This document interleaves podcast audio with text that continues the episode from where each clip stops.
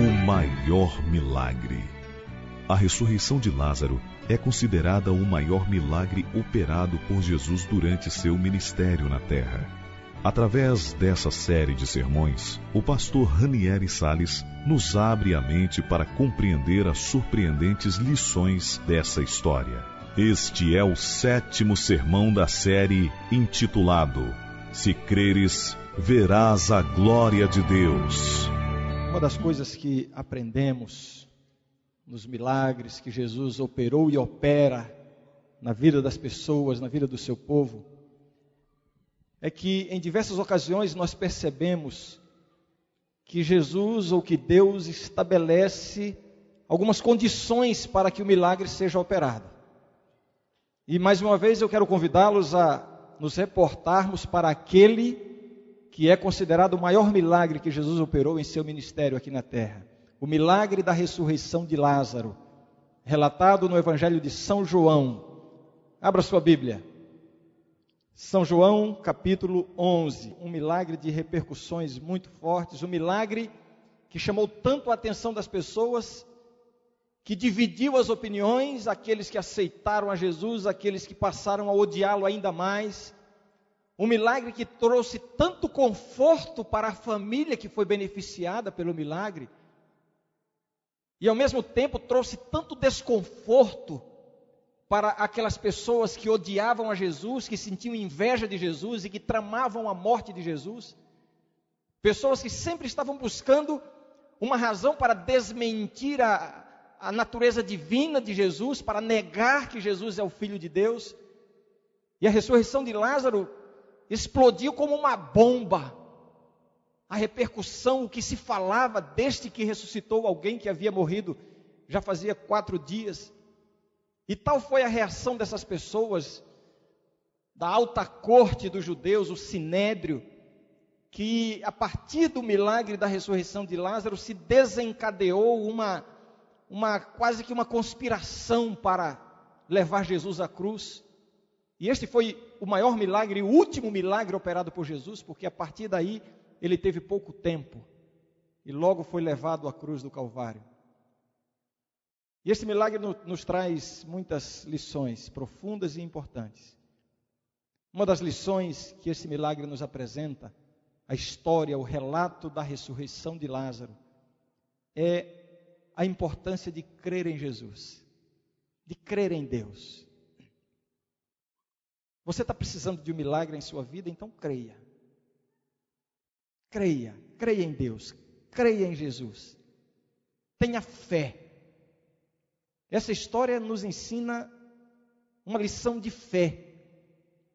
Alguns na história vacilaram na fé, oscilaram na fé, mas finalmente a gente descobre nessa história um pouco mais sobre o significado da fé.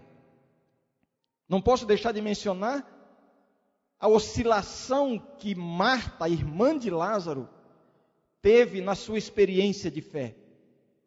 Marta, em algum momento, eu já, já comentei isso, em algum momento demonstrava fé, em outro momento parece que duvidava. Quando Jesus chegou, Senhor, se estivesses aqui, Lázaro não teria morrido. E confirmou a sua fé, dizendo: Senhor, tu poderias tê-lo curado. E eu sei, Senhor, que tudo o que pedires a Deus, Deus vai fazer uma demonstração de fé. Não é verdade? Tudo o que Jesus pede a Deus, Deus faz. Por isso que é bom a gente andar com Jesus. A gente ter Jesus como nosso intercessor. E aí Jesus diz: Marta, o teu o teu irmão vai ressuscitar. E ela parece que oscila. Era a hora dela comemorar e ir correndo para o sepulcro, mas ela disse: É, Senhor, eu sei que no último dia, no grande dia da ressurreição, ele vai ressuscitar. E Jesus usa expressões tremendas. Jesus diz: Marta, aquele que crê em mim, ainda que morra, viverá. Jesus disse: Eu sou a ressurreição e a vida. E finalmente, diante do sepulcro, quando Jesus diz assim: Tirai a pedra, Aí Marta diz: Senhor, não tira a pedra, não, não manda tirar, não, porque já está cheirando mal. Puxa vida! Uma experiência de fé. E ali diante do sepulcro, Jesus faz uma declaração que é uma verdade absoluta. É uma verdade que precisa entrar agora na minha vida e na sua vida, na sua história, na sua dor, no seu sofrimento, na sua dúvida, na sua incredulidade. Uma verdade que precisa entrar nos seus projetos, nos seus planos, na sua família. Uma verdade que precisa entrar no seu trabalho, nos seus sonhos para o futuro. Uma verdade que precisa entrar na sua história de uma vez por todas. E quando essa verdade entrar na sua história, no seu coração, a sua vida será diferente. E eu tenho orado a Deus para que essa verdade entre na minha vida e na sua vida, na minha história e na sua história. E isso poderá acontecer agora através do estudo da palavra de Deus. Vamos ler alguns trechos dessa história, capítulo 11 de São João. Vamos ler os versos 39 e 40. Diz assim, o verso 39: Então ordenou Jesus: tirai a pedra. Olha aqui a participação humana. Deus designando algo para o ser humano fazer, participar no milagre. Os milagres de Deus, vocês sabem já, os milagres de Deus são a combinação é o resultado da combinação entre o divino e o humano, e Jesus nos dá esse privilégio. Tirai a pedra. Disse-lhe Marta, irmã do morto: Senhor, já cheira mal, porque já é de quatro dias. Olhem para mim. Jesus já havia dito tantas coisas para estimular a fé de Marta. Eu sou a ressurreição e a vida. Teu, teu irmão vai ressuscitar. Aquele que crê em mim, ainda que morra, viverá. Jesus já tinha dito todas essas coisas. E agora, Marta, Senhor, já está cheirando mal. E aí Jesus faz a declaração que precisa entrar na nossa história. E, e, essa verdade vai entrar na sua história hoje, pela graça de Deus. O verso 40 diz assim: Respondeu-lhe Jesus: Não te disse eu que se creres, verás a glória de Deus. Ouça e sinta Deus dizendo isso para você nesse momento. Se creres, verás a glória de Deus. Aqui está o elemento fé. Crer. A Bíblia, do início ao fim, está tentando nos levar a crer em Deus. Parece que todo o esforço do céu na nossa vida é nos levar a ter fé em Deus. A Bíblia diz assim que o justo pela sua fé viverá. A fé é o elemento mais importante da experiência cristã. A Bíblia diz: sem fé é impossível agradar a Deus. Creia. Se eu tivesse que parar o sermão agora, eu o resumiria nesta única frase. A mensagem deste momento de Deus é simplesmente essa: se creres, verás a glória de Deus. Que fé é essa? A pergunta é: o, o que significa essa fé? Qual é o significado da fé? Qual é a melhor definição de fé? A Bíblia traz uma definição clara e objetiva de fé. Lá no, na carta aos Hebreus, é dito que fé é a certeza das coisas que se esperam e a convicção de fatos que não se veem. Capítulo 11, verso 1 de Hebreus. Não precisa abrir a Bíblia porque eu já recitei. No verso 6 diz o que eu já mencionei aqui. Sem fé é impossível agradar a Deus. Mas na minha vida, no dia a dia, quando eu levanto de manhã e saio para a vida, saio para as lutas, saio para os conflitos, para as provações, as tentações. Qual é o papel dessa fé na minha história? O que significa ter fé na vida prática, no dia a dia? Como é que a fé se manifesta na experiência do Filho de Deus? Eu gostaria, em primeiro lugar, de, quem sabe, corrigir um conceito equivocado que muitas pessoas têm do verdadeiro significado da fé. Um conceito que não reflete aquilo que Deus quer nos ensinar sobre a, sobre a fé. Aquele conceito de que a fé é um recurso ou, ou, ou é um instrumento para obrigar Deus a fazer o que eu quero. Muita gente tem tido uma vida parcial com Deus, uma vida incompleta, uma vida derrotada, porque vivem a fé como se a fé fosse isso um recurso, um instrumento para obrigar Deus a fazer a minha vontade. E é muito fácil alguém dizer assim: se você tiver fé, Deus vai atender. Você já ouviu isso? Já ouviu? Tenha fé que Deus vai fazer o que você quer. E imagino que você já até tenha, tenha dito isso já algumas vezes. Esse é um conceito equivocado. Não foi isso que Jesus disse. Jesus não disse, Jesus não disse assim: se creres, eu vou fazer tudo o que vocês quiserem. Não. Jesus disse: se creres, verás a glória de Deus.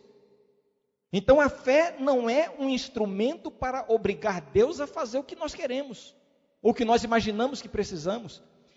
E não é o fato de termos fé que vai levar Deus a agir como nós queremos. Então não se decepcione com Deus quando você orar, buscar a Deus com fé, buscar uma bênção, pedir que Deus haja de alguma maneira na sua vida, não se decepcione se Deus não fizer aquilo que você está pedindo.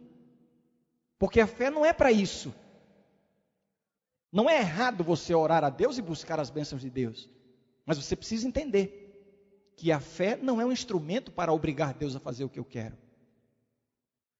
Uma pequena igreja na região norte de São Paulo, onde eu fui pastor há uns anos atrás aí, uma experiência que eu, que eu acompanhei naquela igreja, uma igrejinha pequenininha, fazia parte de um distrito pastoral onde eu, onde eu trabalhava, atuava como pastor.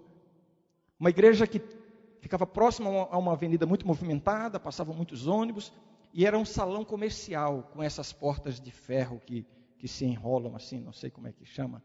Um pequeno todo na frente, parecia um salão comercial. Pessoas simples, filhinhos de Deus, fervorosos, uma igreja gostosa de se estar, pessoas sinceras. E havia alguns membros daquela igreja que, para vir para o culto na quarta-feira à noite, não tinham tempo de ir em casa e depois virem para a igreja. Eles desciam no ponto do ônibus direto do trabalho e chegavam para a igreja. Só que chegavam muito cedo. E essas pessoas tinham até a chave da porta da igreja. E toda quarta-feira chegavam ali cinco, seis, sete pessoas, vinham mais cedo. E entravam na igreja e eles já acendiam a luz, preparavam tudo, uma igrejinha pequenininha. Mas quando foi numa quarta-feira, chegaram aquelas pessoas, estavam ali, ainda faltava um, talvez meia hora para iniciar o culto, e começou uma pequena garoa. E logo se espalhou a preocupação entre eles. Puxa vida, na hora do culto começa a chover, é, vai atrapalhar as pessoas a virem, que pena, né? E foi se aproximando a hora do culto e aquela garoinha perseverava. Aí um deles teve uma ideia. E disse assim: Ora, nós não cremos em Deus? O Deus em quem, nós, em quem nós cremos não é aquele que acalmou a tempestade?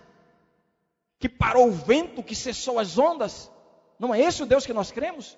Será que esse Deus não pode fazer parar uma chuvinha dessas? E aquilo contagiou o grupinho de irmãos que estavam ali. E eles então resolveram vir à frente, se ajoelharam e oraram a Deus: Senhor, para essa chuva. E terminaram a oração. E um deles foi designado para ir ver como é que estava. Havia um biombo que impedia visualizar diretamente. Uma deles, né? Uma irmã. E ela foi, demorou um tempinho e voltou cabisbaixa e disse: Pessoal, é, a chuva está aumentando. E alguém disse: Ah, Deus está provando a nossa fé. É mais um motivo para a gente crer e perseverar, porque Deus vai operar um milagre. Vamos orar de novo. E se ajoelharam.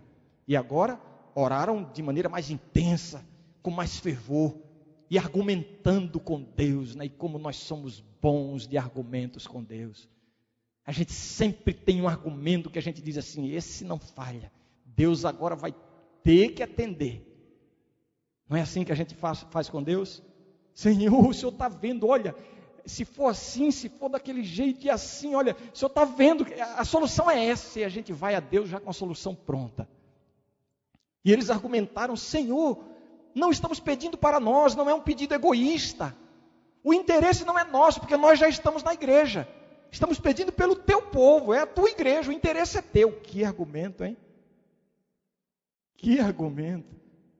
E oraram, oraram, oraram, terminaram aquela sessão de oração.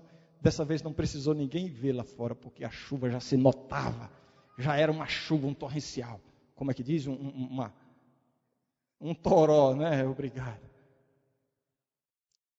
E um deles disse assim: Olha, eu acho que tem pecado no nosso meio. Vejam, tudo isso com sinceridade. Aquilo que parecia uma coisa simples se transformou agora num desafio, numa luta com Deus. Agora não era só questão de parar a chuva ou de o pessoal chegar para a igreja. A questão agora era a seguinte: a fé remove montanhas ou não remove? Esse Deus tem poder ou não tem? Então era uma questão de, de vida, de assumir um caráter muito mais abrangente do que simplesmente o fato de estar chovendo. E eles se consagraram a Deus e me contaram, cada um orando, confessando seus pecados, e depois oravam e buscaram a Deus, e quanto mais oravam, oravam mais chovia. Já tinha passado a hora de começar o culto, nem o pregador tinha chegado, não tinha jeito, muita chuva. E eles se sentaram assim, o que fazer agora? Vamos esperar.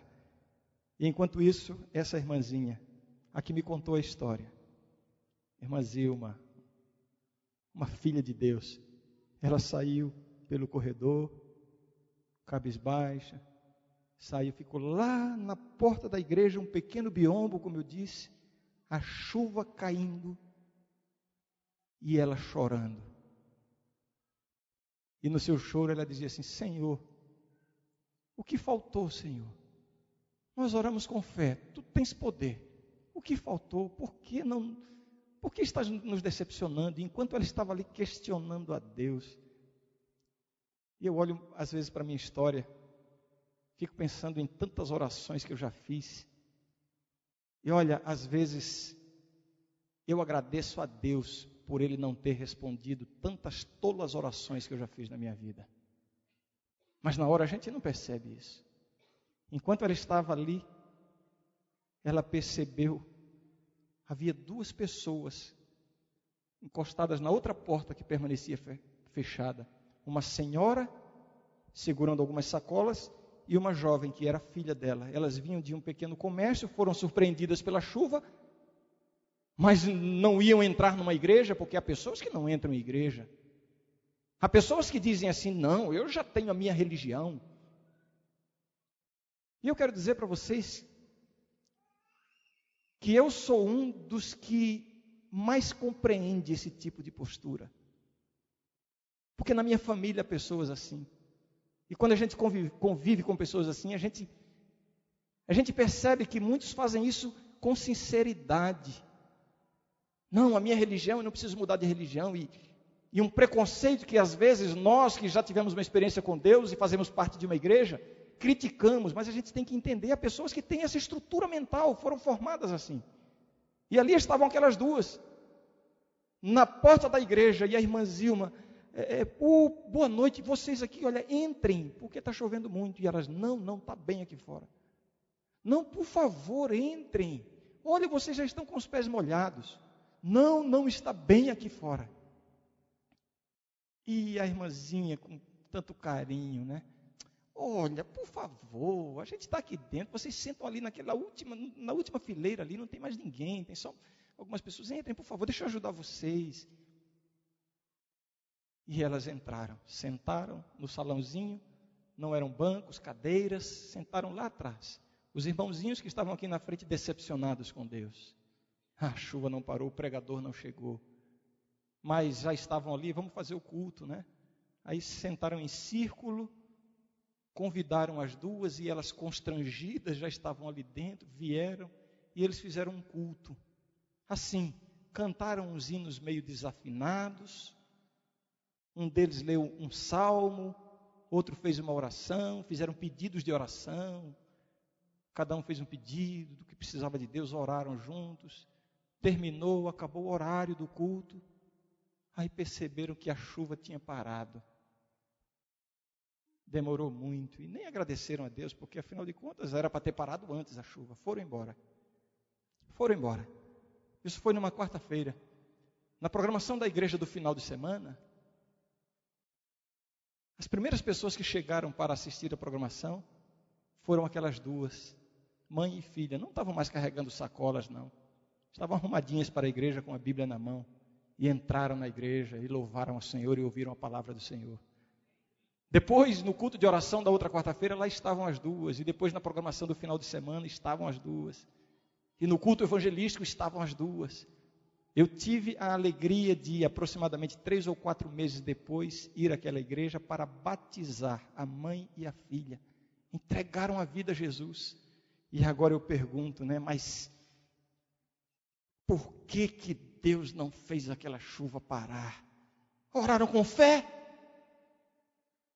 A fé não é um instrumento para obrigar Deus a fazer aquilo que nós queremos, aquilo que nós imaginamos que é o melhor para a nossa vida. Jesus não disse, creia que eu faço o que vocês quiserem, não. Jesus disse, se creres, verás a glória de Deus. Foi isso que Jesus disse. Portanto, esse é um conceito equivocado de fé. Mas agora eu quero me voltar para o verdadeiro significado da fé. Afinal, o que significa mesmo ter fé? Como é que essa fé se manifesta em nossa vida? Como é a experiência de fé? E aí eu me lembro de outra história. Posso contar outra história? Posso contar? Eu estava em casa num domingo pela manhã, eu e minha esposa, não tínhamos filhos ainda. Recebemos a visita de uma sobrinha que veio com o seu noivo e alguém teve uma ideia do, do nós quatro, não me lembro quem, vamos passear no parque. E fomos para um parque passear no domingo de manhã. Minha sobrinha e o noivo dela, e fomos passear. Mas o plano era irmos para o parque e voltar para, para, para o almoço. E passeamos, passeamos, passeamos, e logo, logo eu enjoei do passeio e já queria voltar para casa. Olhei para o relógio e disse para minha esposa: Mara, está na hora do almoço, era 11 horas mais ou menos ainda. Vamos para casa. E aí todos eles, não, vamos ficar mais um pouquinho. Mas eu fiquei tão, tão desagradável que acabaram cedendo. É, então vamos embora, vamos todo mundo embora. E a gente estava saindo do parque. E quando estávamos saindo, uma roda de pessoas assim me chamou a atenção. Havia, tinha alguma coisa acontecendo lá dentro interessante, porque havia uma roda grande, as pessoas olhando. E, e, eu sou do jeitinho que vocês são. A gente vê uma roda assim, quer ir lá ver o que está acontecendo. Não é assim? É ou não é? E eu falei para Mara, Mara, deixa eu só dar uma olhadinha. Ela me conhecendo disse, não, você vai ficar lá. Eu disse, não, eu vou só ver o que está acontecendo. Prometo que eu volto. E fui lá olhar o que estava acontecendo. E quando eu olhei uma cena, havia um rapazinho com os olhos vendados e um cigarro apagado na boca. alguns metros de distância havia um homem negro, bonito, forte, simpático, com um chicote na mão, e fazendo movimentos, e eu pensei, nossa, ele vai cortar o cigarro do rapaz lá com o chicote. Aí eu lembrei da minha esposa, falei, não, eu vou embora, eu já estava saindo. Aí eu pensei, não, mas eu vou, não posso perder isso. Eu vou ficar para ver. E ele se demorava e falava e contava história e depois preparava. E a Mara dizia, Rani, vamos embora. Eu, não, é só um pouquinho. E ele mexia. Finalmente, ele se preparou para dar a chicotada no cigarro. E olha, depois dele ter instalado aquele chicote tantas vezes, uma coisa assim amedrontadora, parece que todos perderam fôlego, todos perdemos o fôlego, porque se ele errar, mas ele se concentrou e deu uma chicotada, tá, pontinha do cigarro voou. A gente aliviou assim. E, espontaneamente todo mundo aplaudiu e as pessoas gritavam: ah, parabéns! E ele começou a dar chicotada, não errava uma. E o rapaz colocou o cigarro no ouvido e no nariz, e ele dando as chicotadas e acertando todas. Uma coisa impressionante. De repente ele parou, pegou um cigarro e todo mundo aplaudindo, e ele disse: Vocês acreditam que eu posso cortar mais esse cigarro? E todo mundo, é, nós acreditamos. E bem do lado oposto ao que eu estava, tinha um, um, um, um jovem que ficou pulando: Eu acredito, eu acredito. E ele chamou a atenção de todo mundo. E aí, o homem pegou o cigarro, olhou para ele e disse: Então vem você e põe o cigarro na boca. Eu não sei o que aconteceu, eu sei que ele sumiu assim. Ó. Quando a gente olhou, ele estava correndo. Eu acho que ele abaixou assim no meio da multidão e saiu correndo. E foi uma cena engraçada, a gente começou a rir, inclusive eu, né? Estávamos ali rindo, rindo e achando engraçado. E o cidadão com um cigarro na mão, rindo também, e a gente rindo, de repente ele olhou para mim. E quando ele olhou para mim, todo mundo olhou para mim também. E eu disse: agora? Bem, para resumir a história, eu olhei para o relógio e disse: Mara, está na hora do almoço, vamos embora. Eu acreditava que ele acertaria, ele demonstrou isso. Eu sabia que ele ia conseguir fazer aquilo.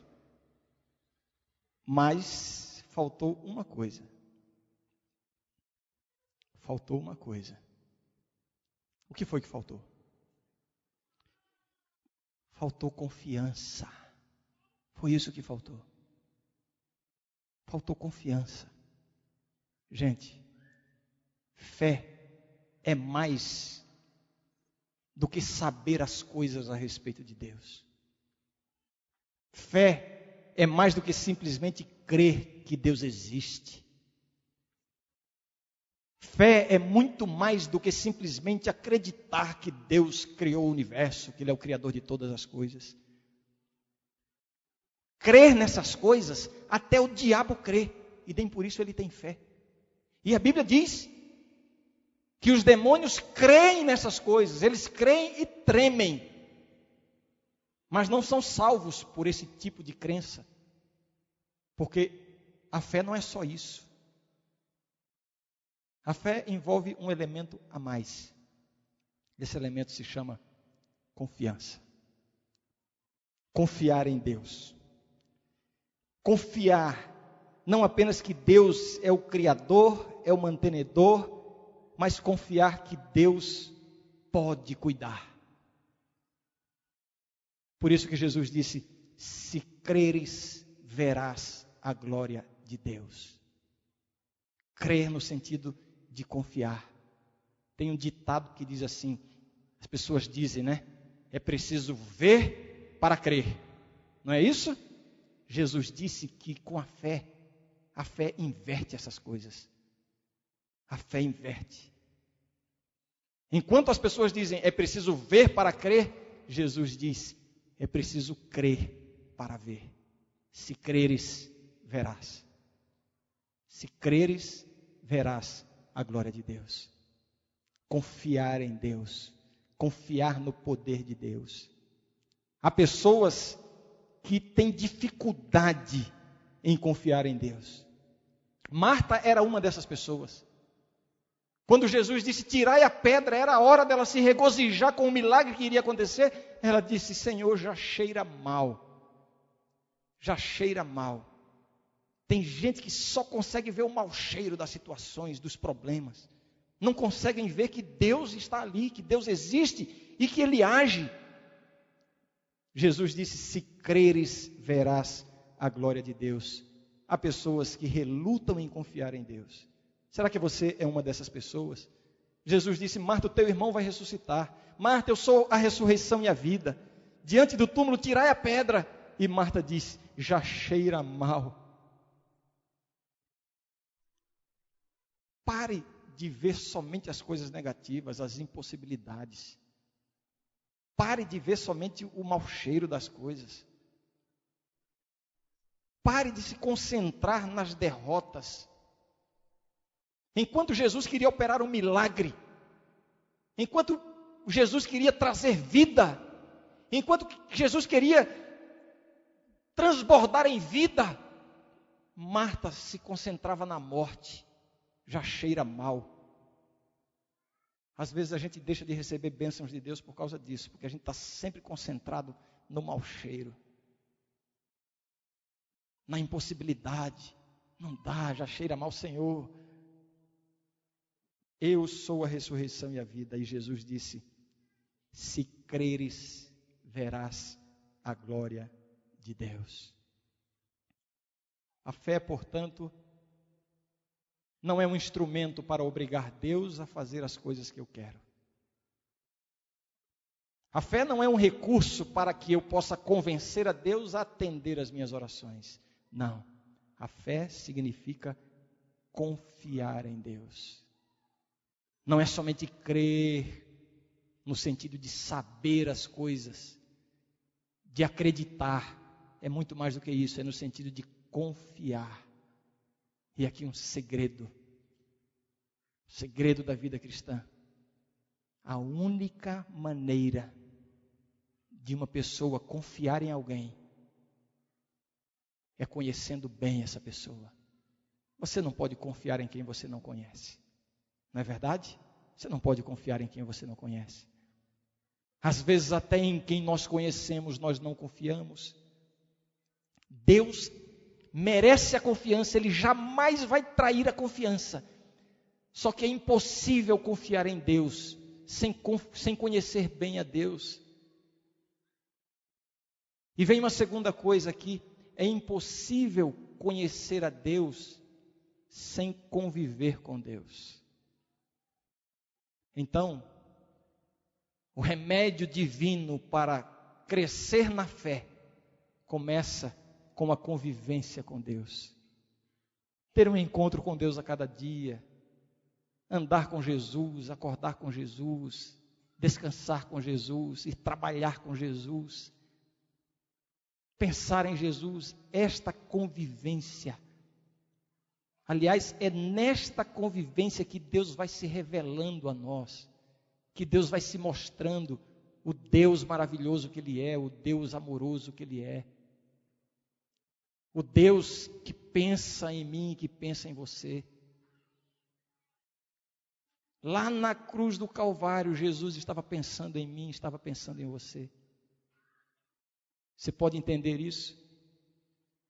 Não é que ele estava pensando na humanidade.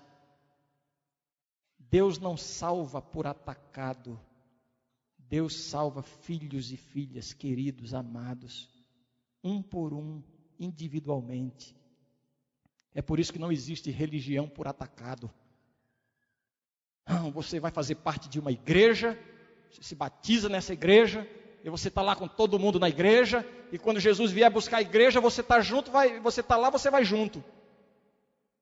A igreja tem um papel importantíssimo e indispensável. A igreja é uma instituição divina, mas salvação é uma coisa individual. Individual. E a salvação é o resultado da fé. E fé significa confiar em Deus. Lembrar que Deus está pensando em você, está pensando em mim. Como eu ia dizendo, lembrar que lá na cruz, quando ele estava de braços abertos, derramando o seu sangue, ele estava convidando a mim e a você, meu filho, venha. Eu estou aqui, eu te perdoo. Ele não estava pensando na humanidade, não. Eu me, emociono ao, ao saber e a, a, a, imaginar essa verdade, essa realidade, de que Deus estava pensando no Ranieri, aquele pecador que tem tantas falhas, tantos erros, tantas, tantos defeitos. E ele estava lá pensando em mim, se lembrou do meu nome. Você é capaz de pensar isso agora? Jesus trata você como você fosse a única pessoa no mundo, no universo. É assim que ele atende você. Nada passa despercebido por, aos olhos de Deus. Aquelas lágrimas que você derrama e enxuga e só o seu travesseiro sente. Não é só o travesseiro, Jesus está ali chorando com você. Religião é isso, é essa convivência, é você estar com Jesus, é você dizer: Senhor, eu quero estar contigo. É isso que vai desenvolver a fé, a confiança. Numa cidadezinha do interior, uma casa foi incendiada. Havia um garoto de 8, 8 ou 10 anos de idade dentro de casa. Ele subiu para a, a janela do quarto, no primeiro andar, e começou a gritar desesperadamente. O fogo estava subindo. E se juntou a multidão. A criança estava sozinha em casa. E não havia o que fazer, não havia bombeiros ali. Chamaram um corpo de bombeiros, não chegava o corpo de bombeiros. E a criança desesperada gritava. As pessoas não sabiam o que fazer. E chegaram repórteres e um desespero quando de repente apareceu o pai da criança. E varou a multidão e as pessoas perceberam uma cidade pequena, lá está o pai. E o pai foi lá e falou alguma coisa para a criança. A criança sumiu da janela por alguns segundos e voltou com um carrinho de brinquedo. Você tem um carrinho? Tem um carrinho? Tem mesmo? É bom brincar de carrinho, né? A criança voltou com um carrinho de brinquedo, se apoiou, se apoiou, apoiou a janela e ficou brincando com o carrinho. E o fogo subindo e a criança brincando. E aí, com tanto esforço, finalmente conseguiram a escada e tal e salvaram a criança. Salvaram a criança. E logo a repercussão, o que aconteceu. E um repórter se aproximou do pai e filho que estavam ali, muito movimento. Alguns questionando o pai porque tinha deixado a criança sozinha em casa. Mas aí o repórter olhou para aquela criança e fez uma pergunta: Garoto, o que foi que aconteceu que você você estava tão desesperado, tão angustiado, tão de repente você aparece tranquilo, brincando de carrinho. Que foi que aconteceu naquele momento? Aí o menino disse: É que meu pai apareceu e ele falou que ia me salvar. O repórter olhou assim e fez outra pergunta: E como é que você sabia que ele ia lhe salvar mesmo? E a criança olhou com toda simplicidade. Ah, eu sabia porque ele falou que ia me salvar. É isso que Deus oferece para a gente. É isso que Jesus quer que a gente experimente. Essa, essa, essa tranquilidade, essa, essa paz, essa, essa segurança. É isso que significa confiar em Deus é saber que Deus está cuidando, que Deus não perdeu o controle. Se creres, verás a glória de Deus. Você está com a sua vida despedaçada, está tudo errado. Se creres, verás a glória de Deus. Eu não estou aqui dizendo que Deus vai resolver todos os seus problemas, não é isso que eu estou dizendo, nem Deus prometeu isso. No mundo tereis tribulações, tereis aflições, Jesus disse. Mas o que eu estou dizendo é o que Jesus disse: se creres, verás a glória de Deus. É a sua família que está incendiada de problemas, de brigas, de desentendimento. Se creres, verás a glória de Deus. A sua vida financeira que está perdida, você está devendo, está desempregado, perdeu o controle da situação, não sabe mais o que fazer.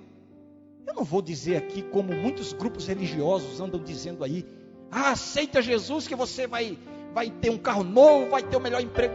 Deus não promete isso. Eu não vou dizer que todos os seus problemas financeiros serão resolvidos, mas uma coisa eu digo: se creres, verás a glória de Deus.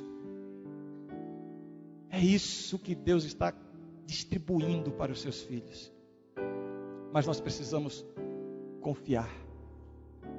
E Jesus está convidando. Jesus está convidando para que façamos essa entrega. Para que você pare de olhar para trás, não é? Para que você pare de olhar para si mesmo. E você comece a olhar mais para Jesus e comece a conviver mais com, conviver mais com Jesus. E se lembre, Jesus está pensando em você agora. Lá na cruz, Jesus se lembrou de você, do seu nome, da sua história. E lá na cruz, ele ele pensou assim: Olha, pai, eu estou aqui sofrendo, é quase insuportável essa dor, mas, pai, Vale a pena porque o João está sendo salvo por isso aqui, a Maria, o Antônio, o André, a Luzia, o Pedro, o Tiago, o Ranieri. Vale a pena, Senhor. Eu quero fazer uma pergunta para você. Vou convidar a Laura para cantar um hino. Eu quero fazer uma pergunta para você. Você tem um desejo em seu coração de desfrutar desta vida com Deus, dessa paz que Deus oferece? Você quer parar de lutar sozinho? Você quer conhecer melhor a Deus? Você quer aprender a confiar em Deus? Quer aprender a confiar em Deus? Porque a paz de espírito é o resultado da confiança em Deus. Quem não vive com Deus não tem paz. Quem não vive com Deus não tem felicidade. As pessoas estão desesperadas buscando a felicidade, estão tentando matar a sede nas fontes erradas. A água, a água viva, a água que traz paz, a água que mata a sede, se chama Jesus. Ele está pensando em você agora. Você quer dizer assim para Ele: Senhor, eu aceito, eu aceito, eu quero essa paz. Eu aceito, Senhor, entra na minha vida. Senhor, é verdade que às vezes eu tenho eu tenho tido incredulidade, eu não tenho confiado, eu não tenho não tenho entregue tudo em tuas mãos, mas agora, Senhor, me ajuda. Me ajuda a colocar minha vida inteiramente em tuas mãos. Você quer dizer isso para Deus? Jesus está dizendo: vem. Ele está convidando. Ele está aqui para te dar o perdão. Você vem à presença de Jesus? Se você quer essa paz, essa segurança, venha, levante-se. Quem é a primeira pessoa que vem? Amém. Deus seja louvado por isso. Alguém entregando o coração a Jesus. Amém. Laura, louve a Deus. Enquanto a Laura estiver cantando, você que está aí, não importa o lugar onde você está, reaja ao convite de Deus. Aceite, venha, levante-se e venha receber a bênção do Senhor.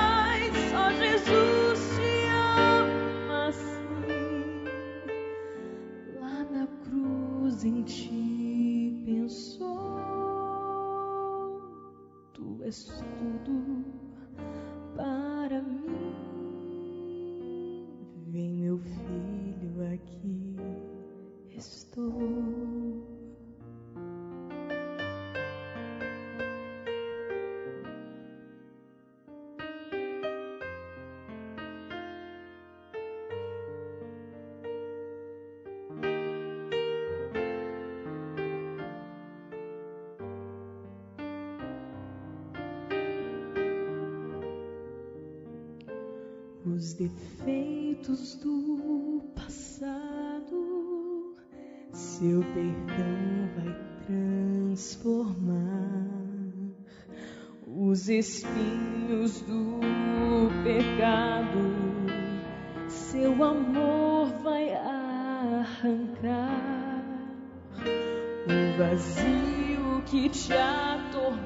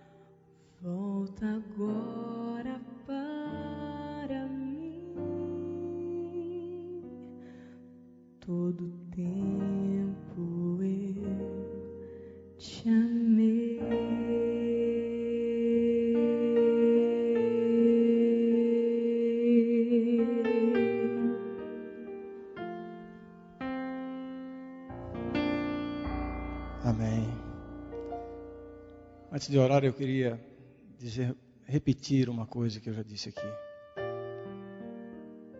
A fé é o recurso para alcançarmos a salvação. Mas a fé, a verdadeira confiança, é o resultado da convivência com Deus. Decida conviver mais com Deus, passe mais tempo com Deus. Coloque Deus na sua agenda. Você tem tantas atividades, você vive tão ocupado. Abra um espaço maior para Deus nessa agenda. Se Deus tiver mais espaço na sua agenda, você vai ver que todo o restante dela será mais fácil de ser cumprido com a direção de Deus. Conviva mais com Deus. Eu vou orar agora pedindo exatamente isso: que Deus nos ajude a, a, a nos programarmos, a vivermos de tal maneira a darmos prioridade à vida com Deus, ao encontro diário com Ele. Vamos orar, vamos fechar os olhos e vamos orar. Querido Deus, obrigado, Senhor, porque lá na cruz estavas pensando em mim e em cada um de nós. Obrigado, Senhor, porque o que foi feito na cruz já foi suficiente para termos acesso à salvação. Só precisamos confiar em Ti, Senhor. Confiar a nossa vida, confiar os nossos planos, confiar os nossos projetos, confiar a nossa família, o nosso trabalho, confiar a nossa existência aos Teus cuidados. Dá-nos essa experiência, Senhor. Acabamos de, de aprender que essa confiança é o resultado da convivência. A nossa súplica agora, Senhor, ensina-nos e ajuda-nos a passar mais tempo contigo. Não permitas que Satanás nos acumule de tantas coisas, de tantas urgências e emergências, a ponto de nos fazer esquecer do que realmente é, é importante, que é vivermos contigo. Ajuda-nos, Senhor, a passarmos mais tempo contigo, porque só assim teremos uma vida cristã vitoriosa. Obrigado por tuas bênçãos, Senhor. Aceita a nossa entrega. Em nome de Jesus nós te oramos. Amém.